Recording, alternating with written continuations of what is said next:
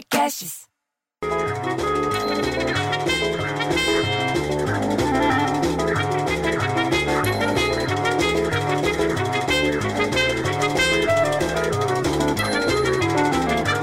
Daí ontem só se ouviu o panelaço da dona Elvirinha. Você ouviu isso? Não porque ela tava protestando, não. É porque ela faz uma barulheira cada vez que ela cozinha, bicho. E eu querendo ouvir as notícias, não conseguia. Porra, lá na hora da novela, que é reprise. Aí vira meu cunhado e fala que na Prefeitura do Rio de Janeiro concluíram nessa semana a instalação de barreira nos bairros, bicho. Você acredita nisso? Na Tijuca e no Meier, na Zona Norte. Os bloqueios da Guarda Municipal vão impedir a circulação dos veículos e de pedestre. Só pode passar pelo local moradores e trabalhadores de serviço essencial. Presta atenção, porque é tudo por conta do coronavírus. Você sabia que o Brasil supera a Alemanha em número de casos? Você sabia disso? A gente está em sétimo no levantamento que fizeram lá numa universidade, John Hopkins. Estados Unidos, Rússia, Espanha, Reino Unido, Itália, França e daí o Brasil. Você acha, bicho?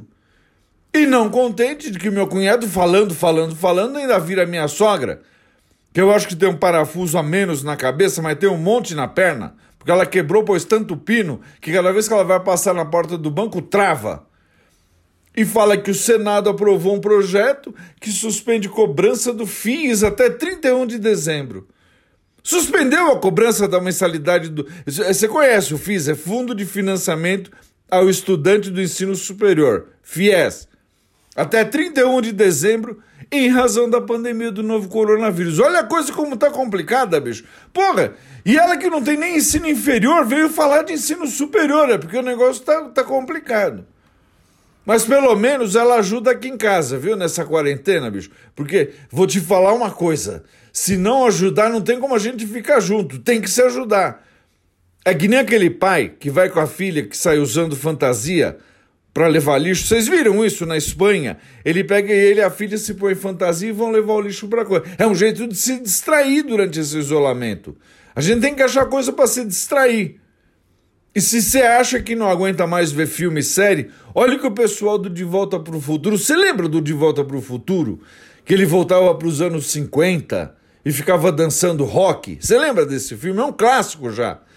Olha o que eles fizeram: se reuniram numa teleconferência e fizeram uma leitura de cenas do filme e arrecadaram todo o dinheiro, sabe para quê? Para projeto social. Puta, bicho, eu esqueci que eu tenho uma teleconferência com a Isolina e com o Lelis. Põe a musiquinha aí logo.